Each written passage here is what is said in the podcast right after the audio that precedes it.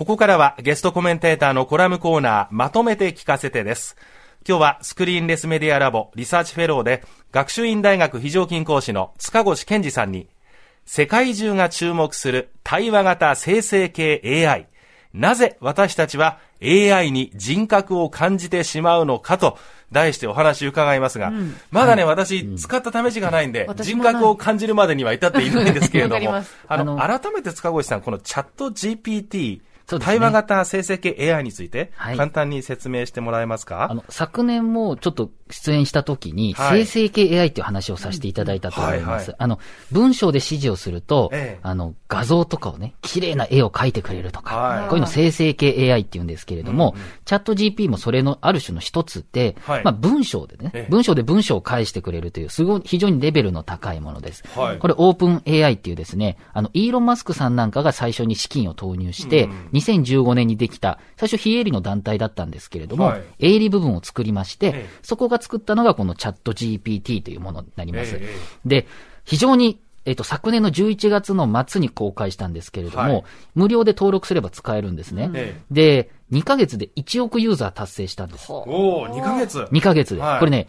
あの、話題の TikTok が1億になるの9ヶ月かかったんですね。なので、インスタとか Facebook とかに比べても、めちゃくちゃ素早く、はい、あの、まあ、ユーザーを獲得してるんですよ、はい。すごいものなんですけれども、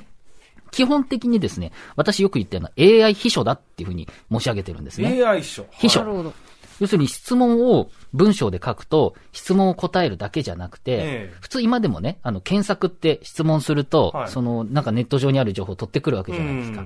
これだけじゃなくて、はい、AI がですね、様々なところから情報を取ってきて、はい、それを自分で整理するんですよ。だから自分に、質問に答えるだけのオリジナルの文章を作ってくれるんですね。はい、ある種。はい、いろんなとこから勉強してきたやつ。で、それだけじゃなくて、例えば、まあ、あの、旅行行きたいって言ったら旅行の提案してくれるとか、はい、あと、小説のプロット書いてくれるとかね。ちょっとした小説はまあ作ってくれるってさっきも話もちょっとありましたけれども、してくれたり、あと、英会話とかですね。うんうん、英会話って、こう、文章でね、あの、添削とかしてくれるんですよ。自分の書いた英文とかを、ネイティブはこういうこと言わないっすよ、みたいなこともやってくれるんですよ。えー教えてほしいね。教えてほしい。なんか、ほん、まあ、本物っていうか人間の人にやると恥ずかしいじゃないですか。はい。添削してくださいみたいな。だけど機械だったら何でもできるってことで、こういうこともできるし、簡単なプログラムコードも作成できるし、はい。あの、まあ、本当ね、AI 秘書だっていうふうに考えていただければいいのかなと思うんですよね。で、あんまりにレベルの高くて、で、これ検索っていうことをしないでみんな AI 秘書使っちゃうちゃまずいっていうことで、Google はあの検索で儲かってる企業ですので、ええ、なので Google もですね、まあ、このチャット GPT のような対話型生成系 AI ってやつに参入するっていうふうに言っていて、もうしばらくこ、この数週間のうちにバードっていうですね、はい、銀融詩人って意味なんですけれども、え、そういうものを公開するっていうふうに言ってますし、で、こマイクロソフトなんていうのはですね、はい、マイクロソフトはもともとオープン AI に投資していて、これから1兆円入れるって言ってるんですよ。1兆円ですよ。すごい額投資するんですよ。で、マイクロソフトはもう、あの、チャえっ、ー、と、このオープン AI と、まあ、あの、手を組んでいてですね、はい、今言ってるそのチャット GPT の改良版の AI、まあ、あの、プロメテウスって言うんですけれどもね、はい、これを、えー、マイクロソフトが作っている、えー、検索エンジン、Bing って言うんですけれども、はい、検索するやつですね。検索サービスに、えー、乗っけてるんですよ。乗っけるっていうふうに言ってるんですね。この、えー、新しい AI を。で、今は、プレビュー版つって限定のユーザーで僕も使えるんですけれども、はい、あのー、まあ、チャット GP よりも GPT よりもレベルの高いと言われているものを使えたりも今ちょっと実際しているんですね。はい、でこれもいろんな質問とかにいろいろ答えてくれるってこともあって、はい、あの、なかなかすごいし、中国のえバイドゥっていうですね、中国の Google と言われているバイドゥも3月にこういったものを作るって言っていて、はいはい、まあ、まさにこう今生成系の AI、対話型のものもものすごく流行ってるってことですね。うんうん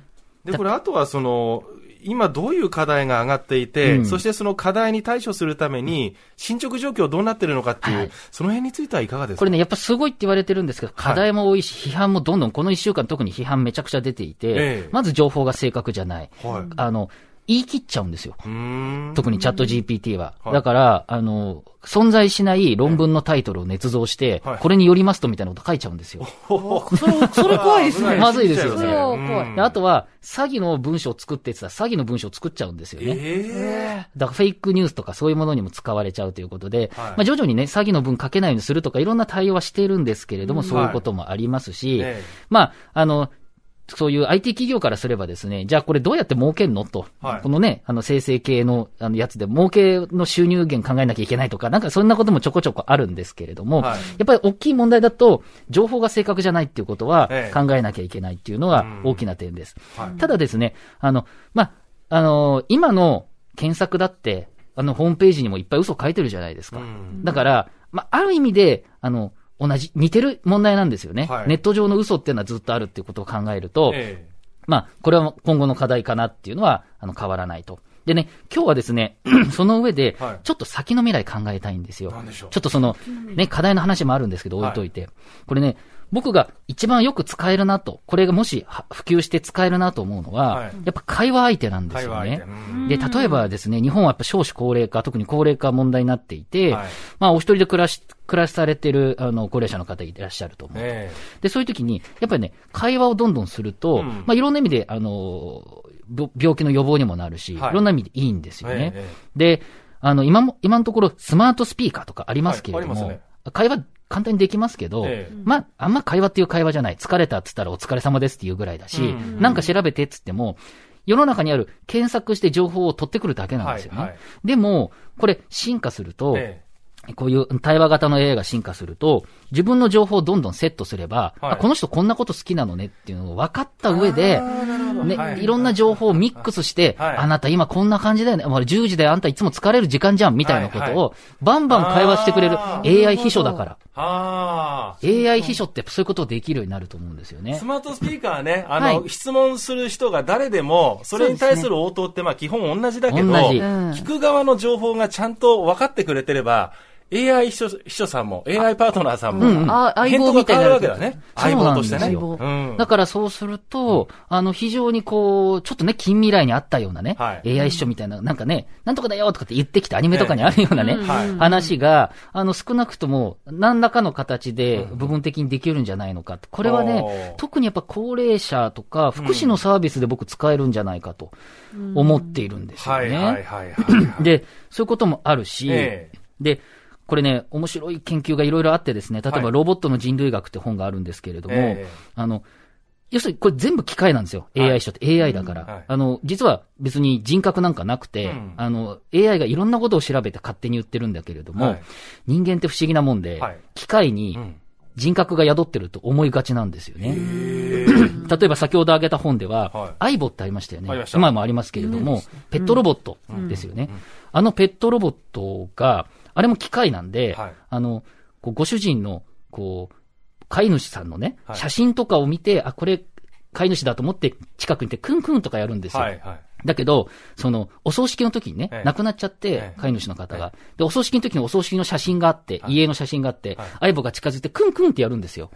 そしたらね、もう家族はもう号泣ですよ。あ、悲しんでるんだ、みたいな、相棒が。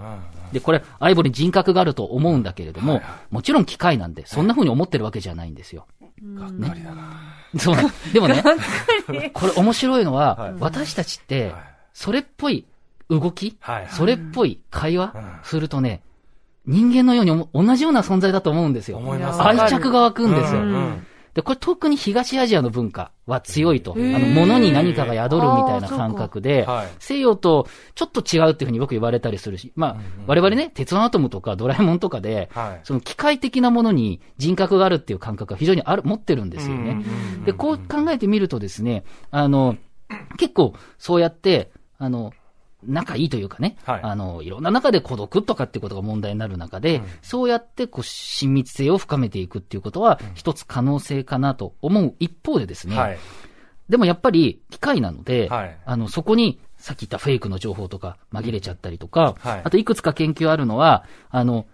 機械だって分かっていても、ええ、機械と喋っていながらですね、あの、仲良くなっちゃって、銀行の口座情報とかを全然喋っちゃうあの、プライバシーをバンバン言っちゃうなんていうことも、あの、高齢の方で喋っみたいな研究もあるんですよね。犯罪とかに利用されてしまう可能性がある。なので、この AI 秘書が、それこそね、あの、ウイルスに感染して、何かの情報を聞き出すっていう、まあ昔ながらあるですね、そういうこう、セキュリティの問題も実はあるので、課題はあるんだけれども、でも私たちって、その、機械にね、すごく人格を感じるっていうのは、別にこれあの、さっきは東アジアって言ったけど、まあ世界中みんなあの、多かれ少なかれそういうとこあるんですよ。これをね、どう使っていくかなんですよ。はいはいはい、あの、